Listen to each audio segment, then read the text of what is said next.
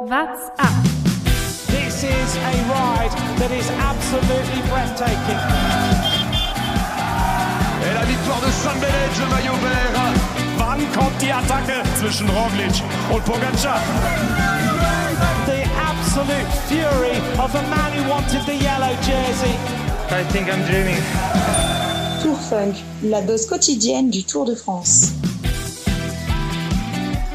Wir schreiben das Jahr 2011. Mark Cavendish fährt von Sieg zu Sieg hinter einem hervorragenden Sprintzug vom Team HTC Highroad. Ah, nee, Moment.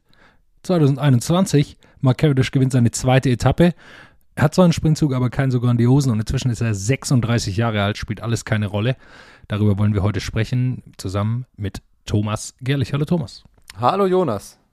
Was sagst du, zehn Jahre nach seinen Etappensiegen für HTC High Road macht er es tatsächlich wahr und holt sich den nächsten Etappensieg. Ja, ich denke, der Counter geht weiter auf, den, äh, auf der großen Zahl der Etappensiege von Eddie Merckx. Was mir am besten gefallen hat, war im Siegesinterview, wie der Reporter, das ist ja ein Worldfeed-Interview, also ist einer von der Tour, der das Interview für die ganze Welt macht, äh, ihn auch schon gefragt hat, ja, soll ich die nächste Frage überhaupt aussprechen oder weißt du es eh schon? Und Cavendish sofort gesagt hat, nee, jetzt komm, kommen wir nicht mit Zahlen und don't say the name, don't say the name. Ähm, das hat mir sehr gut gefallen. Aber ich schätze mal, ja, die Frage wird uns die nächsten zweieinhalb Wochen noch beschäftigen. Ja, zwei ist die entscheidende Zahl für ihn. Äh, zwei, Zwei braucht er Etappen noch, braucht er noch. Ja, Aber hat 34. er ab zwei dann eingestellt oder hat er ihn dann Ja. schon überholt? Eddie Merckx hat 34, Ah, okay. Cavendish 32. Ja, wird, wird schwierig, aber Ja, aber ich, man sollte ihn. aktuell so sieht, oh, weiß man nicht, oder? Ja, und andere Teams einfach nicht wissen, für welchen Sprinter sie fahren sollen. Aber das müssen wir gleich auch sprechen. Schauen wir erstmal heute die sechste Etappe von Tours nach Châteauroux. So wird es, glaube ich, ausgesprochen. Ähm, und da wollen wir natürlich auch mal schauen, wo fährt man denn da lang? Es ist die Region Berry und in Berry lebt ja auch eine ganz besondere Frau. Le regard au-dessus de la guidoline, Amantine Aurore Lucille Dupin de François war eine französische Schriftstellerin. Sie benutzte aber das männliche Pseudonym George Sand und setzte sich für feministische als auch für sozialkritische Ziele ein. So rebellierte sie beispielsweise gegen die Beschränkungen, die an Frauen im 19. Jahrhundert durch die Ehe als Institution auferlegt waren und forderte an anderer Stelle die gleichberechtigte Teilhabe aller Klassen an gesellschaftlichen Gütern ein. George Sand rief bei ihren Zeitgenossen und späteren Denkern oft polarisierende Reaktionen hervor. So wurde sie von Friedrich Nietzsche als Milchkuh mit schönem Stil diffamiert, während sie für Henri Moriot die Stimme der Frau in einer Zeit war, da die Frau schwieg. Endlich mal ähm, ein Thema oder eine Persönlichkeit, glaube ich, die es verdient hat, auch mal hervorgerufen zu werden. Sonst machen wir immer ein bisschen Unsinn, sprechen über irgendeinen Käse. Jetzt geht es auch mal um Feminismus und zu zeigen, was eigentlich alles so schief lief. Also der merkwürdige Friedrich Nietzsche hat da nochmal einen rausgelassen, ich weiß nicht so ganz, aber ähm, beeindruckende Persönlichkeit. Absolut. Wahrscheinlich habe ich sie jetzt falsch ausgesprochen, wenn sie in Frankreich gelebt hat. Wahrscheinlich, oder er, das dieses Pseudonym, wahrscheinlich nicht George Sand, sondern wahrscheinlich Georges Sand oder was auch immer. Aber das ändert auf jeden Fall nichts am Thema. Ähm, fand ich auch ein ganz spannendes Thema. Nachdem es ja mein Ziel immer ist, vom Blick übers Lenkerband die schwindligste Überleitung zum Radsport zurückzubekommen. Wer ist die Milchkuh mit schönem Stil im Peloton? Thomas, das ist die dünnste Überleitung, äh, die, ich je, die ich je gehört habe. Yes, danke. Lass uns einmal auf die Etappe schauen. Vorneweg geht eine relativ große Ausreißergruppe, die dann mit sehr viel Kraft in den Beinen zurückgeholt wird, unter anderem von FDG und Akea Samsic. Ähm, dann bleiben noch zwei Mann übrig, Roger Kluge, Greg van Avermaet. Aber ganz kurz, ganz kurz, man muss ja diese, diese erste Ausreißergruppe, die verdient es ja auch mal wirklich erwähnt zu werden, weil Kaspar Askren, Nils Pollitt, Greg van Avermaet, Tom Skuins, Thomas de Gent und Søren Kroh Andersen. Lecko funny. Das, also, man kann verstehen, warum da sehr, sehr hart gearbeitet wurde, dass die Gruppe keinen großen Vorsprung gewinnt. Weil, also als die Gruppe stand, da- das war eigentlich interessant, weil erstens sind es nicht nur starke Fahrer, sondern das war auch taktisch richtig, also da waren verschiedene taktische Aspekte äh, von verschiedenen Teams. Deswegen würde ich das da kurz gerne aufgreifen, weil du hast zum Beispiel einen Kaspar Askren, der in, diese, in dieser Gruppe fährt. Also Das heißt, De Koenig wird keine Nachführarbeit leisten. Aber Alpecin muss, weil Kaspar Askelin noch in Reichweite des gelben Trikots ist zum Beispiel. Der hat nicht so viel Rückstand auf Mathieu van der Poel. Und du hattest von vielen Teams, die eigentlich dafür bekannt sind, Nachführarbeit zu leisten, hattest du da halt wen drin, dass es kaum sich rentiert. Also es war richtig schwierig und wie du sagst, FDG waren die einzigen, die dann richtig arbeiten mussten, weil sie keinen drin hatten und weil sie natürlich versucht haben, äh, einen Sprintfinish für Arno Demar vorzubereiten. Aber es war ein richtig spannender Auftakt mit der Gruppe. Es war beeindruckend von dir. Ich wollte natürlich erst in klassischer Lukas Bergmann-Manier die Etappe ah. für uns alle zusammenfassen und du bist dazwischen gegrätscht wie ein großer, aber dann lass uns doch gleich Sorry. da bleiben. Wir machen dann einfach danach weiter. Ich fand es nämlich auch spannend. Sören Kranersen zum Beispiel, der hat nämlich gar nichts gemacht vorne in der Gruppe. Der hat die Beine hochgenommen, was ich, wo ich gedacht hatte, ja, bei dem macht es nicht so viel Sinn, weil äh, Kees Bohl in allen Ehren der gilt jetzt nicht zu den Top 5 Sprintern da hinten drin, sondern Sönke Andersen, dem hätte ich auch zugetraut, da die Etappe zu holen aus dieser Gruppe heraus. Das habe ich nicht so ganz verstanden, warum er die Beine hochgenommen hat. Bei Askren fällt sich sicherlich ein bisschen anders. Da waren sie sich auch nicht sicher, ob er die Etappe holen kann.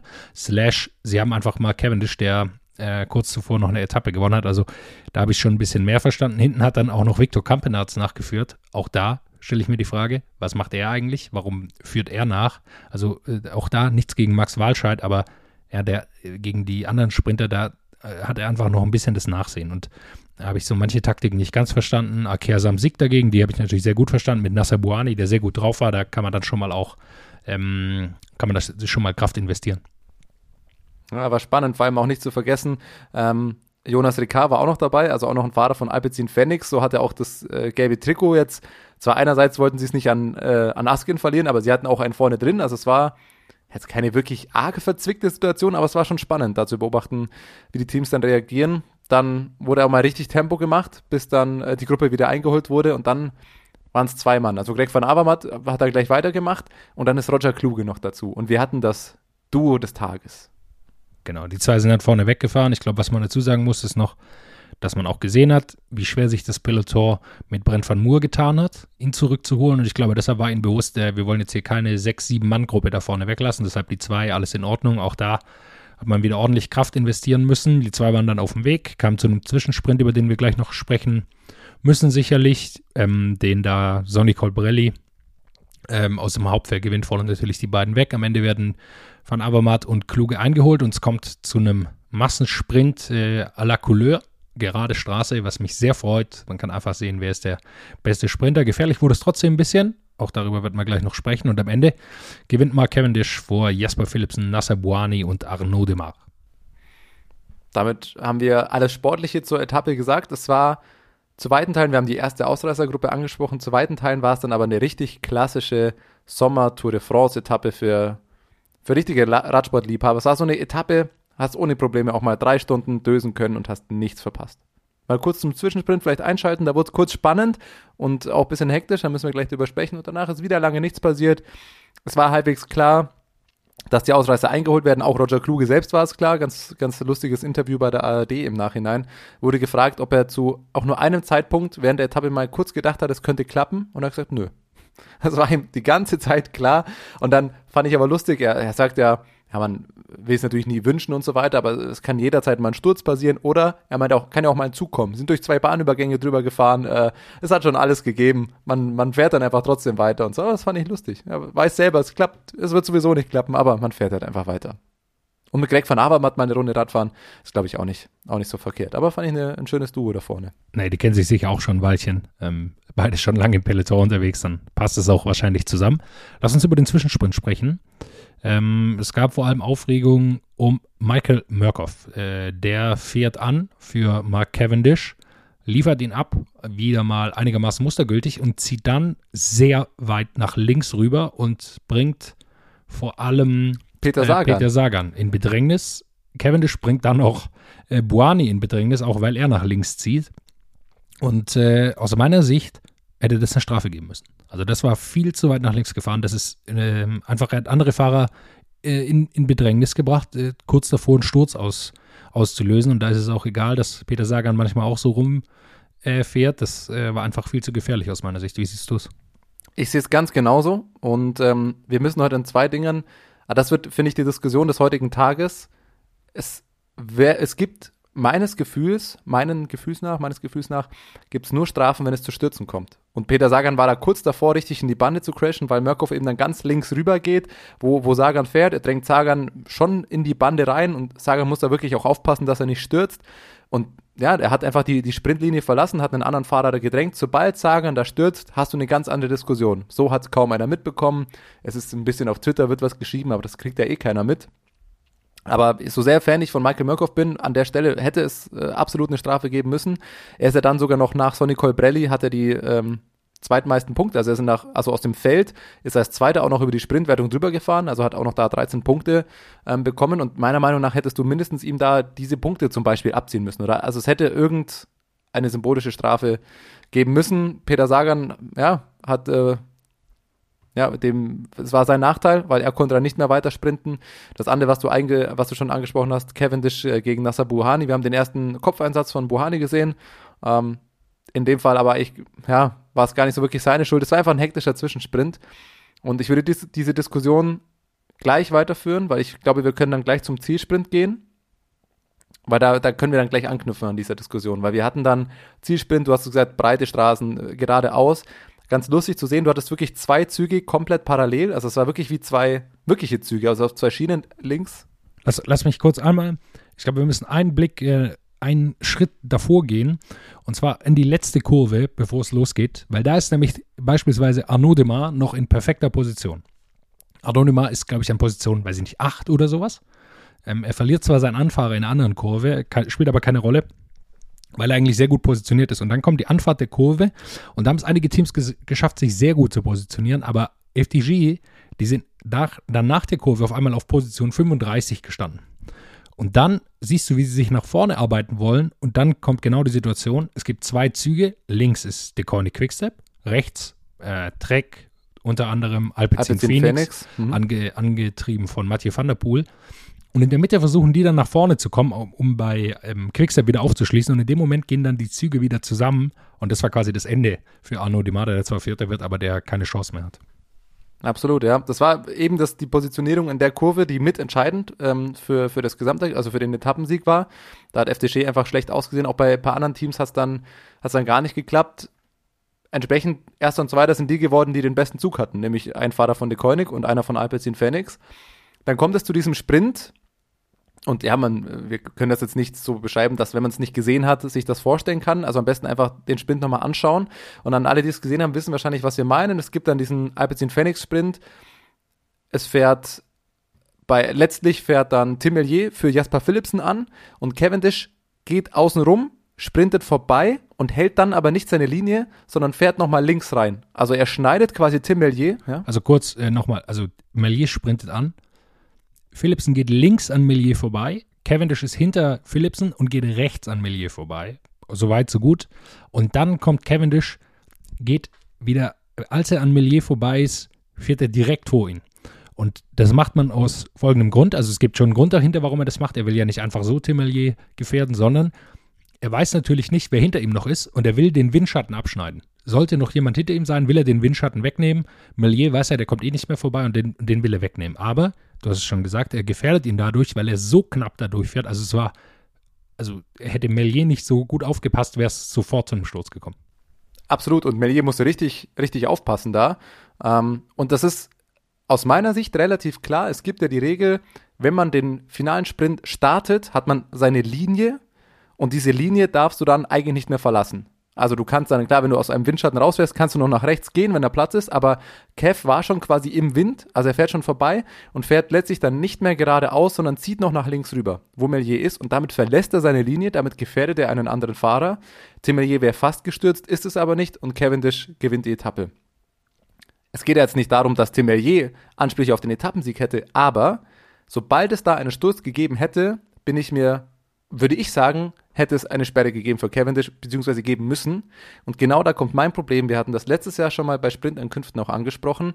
Diese Regeln im Sprint werden nur, oder Strafen werden nur eingesetzt, wenn es zu Stürzen kommt. Und das verstehe ich nicht. Und das meiner Meinung nach heute, so sehr ich es mal äh, Cavendish gönne, meiner Meinung nach hätte es eine Strafe für Cavendish geben müssen, weil er einfach die Regeln des Sprints verletzt hat. Wie siehst du es? Ja, ich denke auch, dass es eine Strafe geben muss. Ähm, ich glaube, was immer attraktiver wird für mich, ist diese gelbe Karte-Regelung. Weil, du hast es vorher schon gesagt, bei Michael Murkoff, ähm, jetzt ihm da die Punkte fürs grüne Trikot wegzunehmen, das ist ihm sowieso vollkommen egal. Also das interessiert ihn ja nicht, der will ja nicht das grüne Trikot holen. Noch interessiert ihn, ob er jetzt eine Minute abgezogen bekommt in Zeit, das ist ihm alles egal.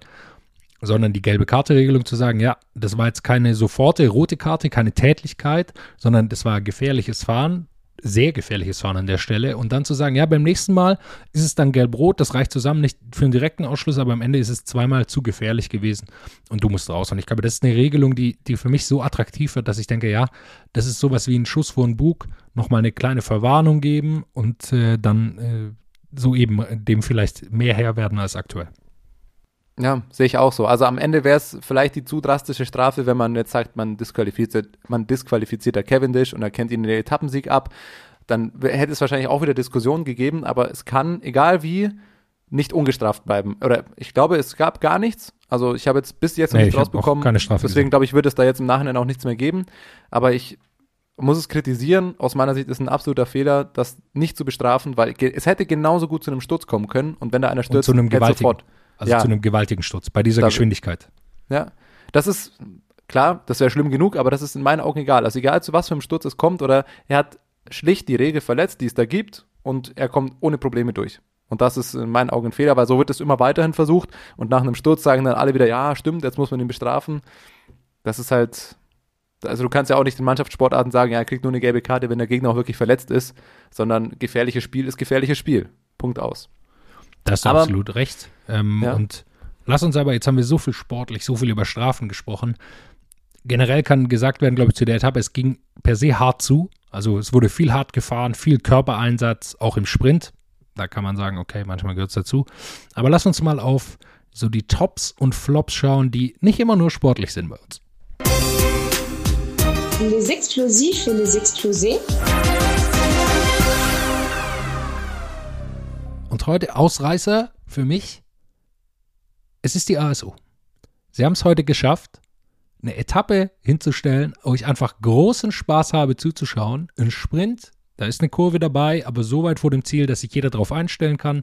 So eine breite Straße, dass ich Arnaud Demar persönlich vorwerfen kann, dass er es nicht geschafft hat und ich mir keine Sorgen machen muss. Das ist natürlich immer ein bisschen gefährlich, aber ganz ohne Kurven geht es nicht. Und dann einfach eine gerade Straße zum Ziel. Ich kann mir anschauen, wie die Teams ihren Sprintzug aufbauen, wie Mathieu van der Poel alles reinwirft. Und so eine Streckenführung wünsche ich mir einfach für Sprints. Ähm, das macht mir sehr großen Spaß, sowas anzusehen. Und äh, weiter so, ASO.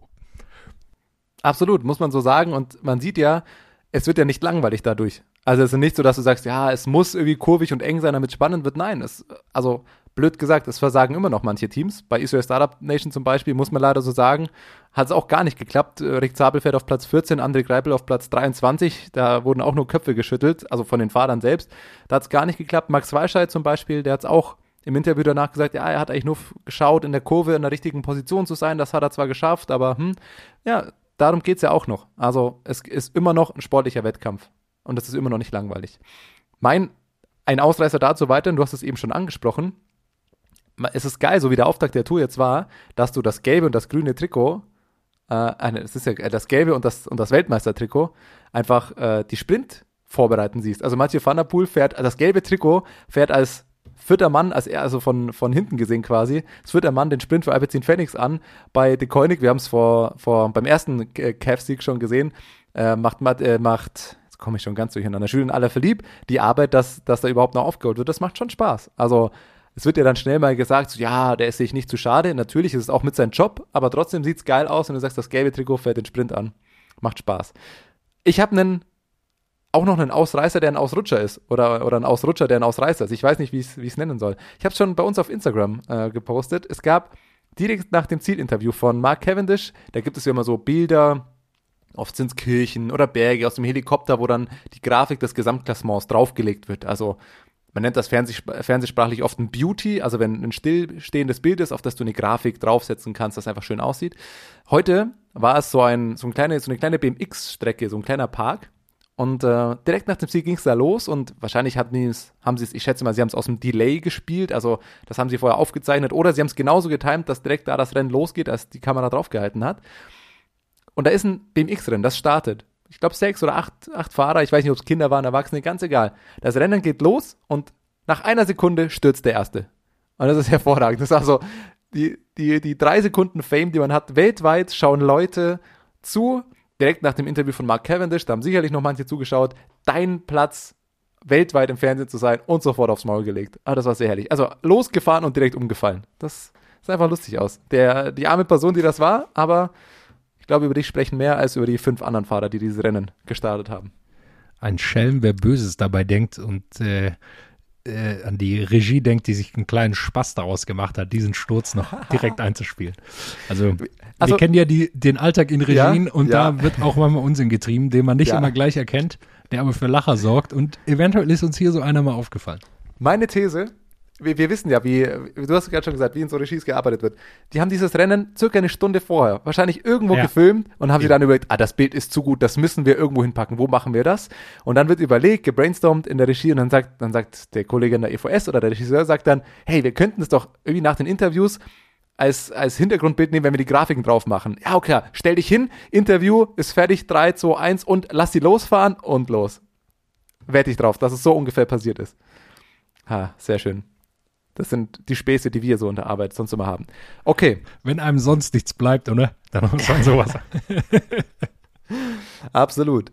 Ansonsten, ich glaube, man muss zur, ach, ja, das äh, ist jetzt gar nicht zur heutigen Etappe, aber ich, äh, ja, machen wir noch eine weitere, eine weitere Kategorie. Und zwar, die leider auch jetzt nicht so erfreulich ist. Wir haben ja oft, reden wir über Mensch, Moviestar und machen uns drüber lustig. Heute muss ich sagen, Mensch, Moviestar, wie bescheuert seid ihr eigentlich? Äh, ich habe heute ein Interview gelesen oder Aussagen von, von Marc Soler. Wir erinnern uns, auf der ersten Etappe ist er gestürzt und zwar schwer gestürzt, ist das letzter ins Ziel gekommen. Er hat sich, glaube ich, beide Ellbogen gebrochen oder an ja, beiden Brüche Armen. in beiden Armen hatte er auf jeden also Fall. Also an beiden Armen hatte er Brüche, das auf jeden Fall. Und ähm, ist zur zweiten Etappe natürlich nicht mehr gestartet. Am Anfang hat man gesagt, wow, krass, der ist damit noch zu Ende gefahren. Und nach seinen Aussagen heute, finde ich, kann man da nur noch den Kopf schütteln. Er hat also ich zitiere ihn, er ist hingefallen, ist hart auf beiden Armen gelandet, es tat weh, sein, Fa sein Gesicht hat wehgetan, seine, seine Brille ist gebrochen, seine Schulter hat wehgetan, er hat versucht aufzustehen, aufzustehen, aber es ging nicht und er hat in beiden Armen keine Kraft. Dann hat ihn Mechaniker zurück auf sein Rad gesetzt und hat ihn quasi angeschubst und er war I was really dizzy, also schwindlig oder nicht ganz klar. Und es waren noch 50 Kilometer. Und das Team hat ihm gesagt, er soll es versuchen. Und er wusste gar nicht wie, weil er konnte nicht mal den Gang wechseln oder bremsen. Und er hat gesagt, when I got to the finish, I was worried about the time limit. Und er hat sich nicht, er hat es nicht mal mehr geschafft, sich am Ende alleine die Klamotten auszuziehen. Und da muss ich sagen, da hat irgendjemand gewaltig versagt. Da, also du musstest 50 Kilometer, sitzt ein Mann auf dem Fahrrad, der Schmerzen hat, der nicht mehr Gang wechseln und nicht mehr bremsen kann, laut eigener Aussage. Und das Team lässt ihn nicht nur fahren, sondern sagt, redet ihm auch noch zu, es zu versuchen.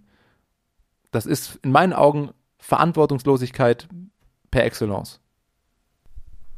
Ja, es ist beinahe unglaublich, oder? Also sowas äh, dann zu lesen. Ich habe in, in dem Moment schon, also ich, ähm, also ich glaube, ich darüber, das erzählt hatte, dass Max Solid zwei Brüche hat, habe ich glaube ich schon gesagt, dass es eine absolute Verrücktheit ist. Und jetzt beweist sich es nochmal mehr. Also ähm, man muss immer mehr, glaube ich, dafür sensibilisieren, auch im Radsport, dass man nicht immer weiterfahren kann. Also wir haben zum Beispiel gesehen, Mate Moric, zum Glück beim Giro, ist er dann ausgestiegen, nachdem er auf dem Kopf gelandet ist. Und ich glaube, das sind wichtige Fortschritte, dass man sowas nicht mehr akzeptiert und im Zweifel sogar den Fahrer einfach mal hinten in den Krankenwagen setzt und dann fährt er ein Stück mit und wird untersucht. Und dann kann man ihn ja immer noch aufs Rad setzen. Ja, also die, der holt ja da keine Zeit auf oder sowas, sondern dann ist er da drin, wird untersucht und wenn dann tatsächlich sich rausstellt, ist nur der Schock, äh, alles in Ordnung, keine Brüche, nichts, dann kann, man, kann er ja weiterfahren. Aber ich glaube, das ist auch eine Regel, die noch dazukommen sollte. Also ich äh, finde es wirklich Wahnsinn. Also richtig, was du sagst. Und am Ende ist ja immer dieses Ding, äh, vielleicht sagen die Sportler, ja, es geht schon und sie wollen es selber versuchen oder sagt das das Team, spätestens ab dem Moment, wo jemand, und das muss auf 50, auf 50 Kilometern, muss das jemand aus dem Team mitbekommen haben, dass dieser Mann nicht, nicht mal mehr bremsen kann. Dann muss aktiv gesagt werden, alles klar, Marc, es tut mir leid. Und selbst wenn der Fahrer dagegen ist, dann muss ihn aktiv vom Rad runternehmen. Ja, das ist unfassbar. Naja, das wollte ich auf jeden Fall noch sagen, weil es mich heute einfach äh, unglaublich zurück, also unglaubwürdig, ich konnte es nicht glauben, sagen wir es so. Aber schauen wir weiter nach vorne. Ich glaube, zu heute haben wir alles gesagt. Wobei, die nächste Kurzer Kategorie fehlt. Ah, du hast noch eine Kategorie, Ich habe natürlich noch eine Kategorie. Der Mann der Zahlen. Da kommt er. Stravazen, qui pédale beaucoup, gagne.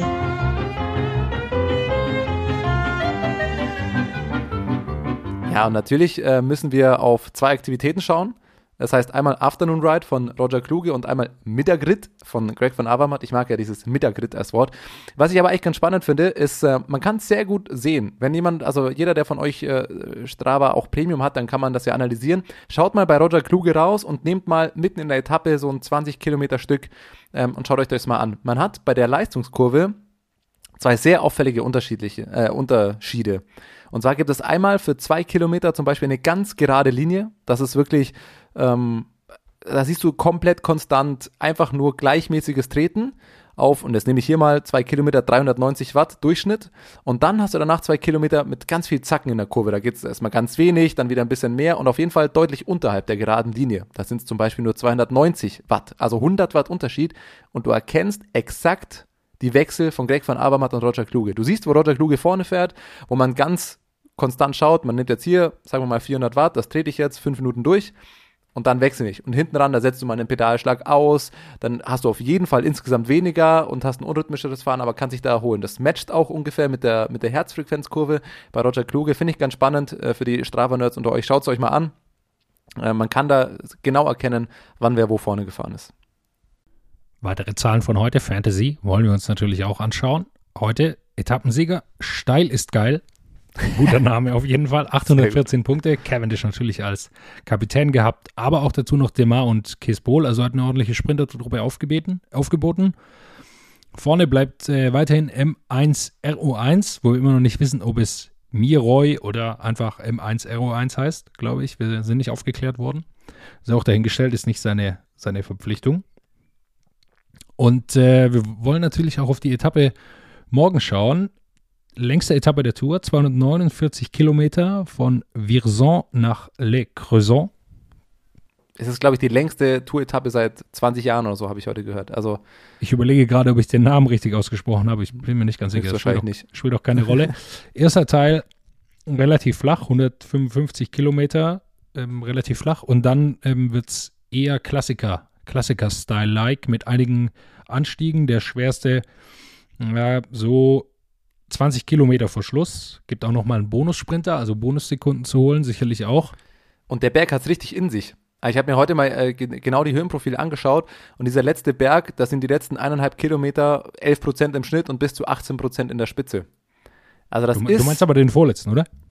ja, die, die, genau, den vorletzten. Ja. Es gibt noch einen der vierten Kategorie, aber das ist circa 15 bis 20 Kilometer, glaube ich, vor Ziel. Ähm, und wir haben, wie du sagst, bis die ersten 150 Kilometer sind nahezu komplett flach, eine Zwischensprintwertungen. Und dann kommt auf den letzten 100 Kilometer kommen noch fünf Bergwertungen. Zweimal dritte, zweimal vierte und einmal zweite Kategorie mit Bonussekunden. Also es wird morgen, da kann man glaube ich ziemlich sicher sein, kein Sprint geben. Ich würde sagen, es ist morgen die erste Etappe, wo Ausreißer durchkommen. Könnte eine Ausreißergruppe sein, absolut. Ich kann mir aber auch vorstellen, dass Alpecin Phoenix äh, versucht, das gelbe Trikot noch einen Tag zu behalten. Das kann gut sein. Also, dass man sagt, äh, ja, Van der Poel ist kein ganz so schlechter, auch nicht bei Klassiker-Style-Etappen. Äh, vielleicht schafft er es rüber. Da bin ich gespannt. Oder wir sehen die Attacke von, von Ale Philippe, der sich zurückholen will oder sowas. Das könnte, könnte spannend werden morgen. Ich glaube, Ausreißergruppe wird es auf jeden Fall versuchen. Dann ist die Frage, wer da drin sein wird äh, und ob, ob Alpecin Phoenix das sich zurückholt. Am Ende wäre es auch eine Etappe, wo Van der Poel auch nochmal auf einen Etappensieg gehen könnte eigentlich, oder? Wenn man das so sieht. Ja, klar. Also es könnte ein bisschen zu schwer werden für ihn. Ein bisschen zu lang vor allem, dieser zweite Kategorieberg. Aber bei ihm weiß man immer nie. Man kann sehr viel über ihn sagen, aber nicht, dass er einen nicht mehr überraschen kann zu dieser Zeit. Äh, ich glaube, für alle, die nicht denken, oh, 250 Kilometer ist mir ein bisschen lang, spätestens einschalten würde ich ab dem dritten Kategorieberg. Das ist im schnellsten errechneten Schritt, Schnitt ungefähr 16.13 Uhr. Ähm, ich glaube, das ist eine Möglichkeit. Dann noch schön äh, die letzte Stunde reinziehen. Ich glaube, das ist gut. Genau. Ja. Und äh, Thomas, Fantasy Pick will ich natürlich noch von dir haben. Scheiße. Ah, ich komm, morgen wir machen zwei. Wir machen schwer. einen für Ausreißer und einen für Favoriten. Okay, Favoriten. Glaube ich, Alaphilippe schlägt morgen zurück. Sag du erstmal deinen, bevor ich meinen. okay. Äh, ich habe, ähm, ich tippe morgen aus dem Favoritenkreis auf, ja, wahrscheinlich tatsächlich Tadej Pogacar. Ähm, Habe ich mir auch schon gedacht, ja. Ist auch kein schlechter, aber gut, alle Philipp van der Poel kann man alles sagen. Und ähm, aus den Ausreißern habe ich zwei so ein bisschen im Blick. Zum einen ist es Michael Woods, der schon deutlich Rückstand hat und dem solche Profile richtig liegen. Der hat 15 Minuten Rückstand. Ist sicherlich einer für die Etappe. Und äh, natürlich auch, weil er in meinem Fantasy-Team ist, äh, Anthony, äh, Antoine, Antoine Anthony, wie auch immer, Tourjus von äh, Direct Energie, der ein sehr gutes Frühjahr gefahren ist. Für den könnte die Etappe liegen. Das Problem dabei ist, der hat nur fünf Minuten Rückstand aktuell aufs gelbe Trikot. Das heißt, es könnte ihm nicht erlaubt sein, in der Ausreißergruppe zu gehen, die durchkommt. Ja, da bin ich sehr gespannt. Äh, Michael Woods war tatsächlich auch noch ein, den ich auf der Rechnung gehabt hätte, weil ist jetzt auch, die billiger Etappen Pick, gehen. Weil er im Grunde ja zu den Favoriten gehört, ehrlicherweise. Ja, aber genauso wie, wie jemand wie, wie, wie Simon Yates auch. Der hat heute auch nochmal eine Minute verloren, das ist mir vorhin aufgefallen. Der hat jetzt, glaube ich, schon zwölf Minuten oder so insgesamt Rückstand. Also ab jetzt muss man solche Leute immer mal auf der Rechnung haben. Deswegen bin ich sehr gespannt, wer morgen etwaig in eine Ausreißergruppe gehen wird, weil es kann ab jetzt schon sein, dass man auf so Bergetappen mal richtig gute Leute in den Ausreißergruppen hat. Genau, äh, jetzt, ab jetzt kann es sein, einige Leute haben schon mit Absicht viel Zeit verloren. Ich denke, Michael Matthews, Sonny Colbrelli, auf die wird zu achten sein, wenn es nicht ganz so schnell gefahren wird über die Berge, dafür aber die Ausreißergruppe eingeholt wird, einfach weil äh, sie doch da sehr, sehr gut rüberkommen und auch bisher einen sehr guten Eindruck gemacht haben, die beiden. Also viele Möglichkeiten, glaube ich, morgen. Ähm Sind am Ende halt trotzdem insgesamt über 3000 Höhenmeter. Also es ist schon eine, eine echt harte Etappe. Absolut. Und wenn wir schon über Fantasy sind, aufpassen, wer immer vormittags sein Team erst noch umstellt oder seinen Road Captain bestimmt. Äh, die Etappe geht morgen schon um 11.15 Uhr, glaube ich, los. Deswegen wird wahrscheinlich das, das Zeitlimit ca. 10.30 Uhr oder spätestens 11 Uhr sein. Also habt das auf dem Schirm. Die letzten Tage war es ja oft erst 12, 13, irgendwas Uhr. Ähm, die Etappe morgen geht früh los, weil sie eben so lang ist. Das, kann, das lässt sich doch schnell rausfinden, wann man das machen muss. Schau mal, da klicke ich einmal weiter. 11 Uhr. 11 Uhr ist es, genau. Bis 11 Uhr muss man seine Truppe parat haben. Dann mache ich Pogacar zum Road Captain, oder? Was macht man da? Ja. ja je nachdem, wen du hast. Ja. Schauen wir mal. Nicht die schlechteste Idee. Wir schauen es uns an. Morgen die längste Etappe und morgen ist dann auch schon ein Drittel der Tour durch. Bis dahin, schönen Abend und bis morgen. What's up? Der Radsport-Podcast. What's up ist eine M945-Produktion. Ein Angebot der Media School Bayern.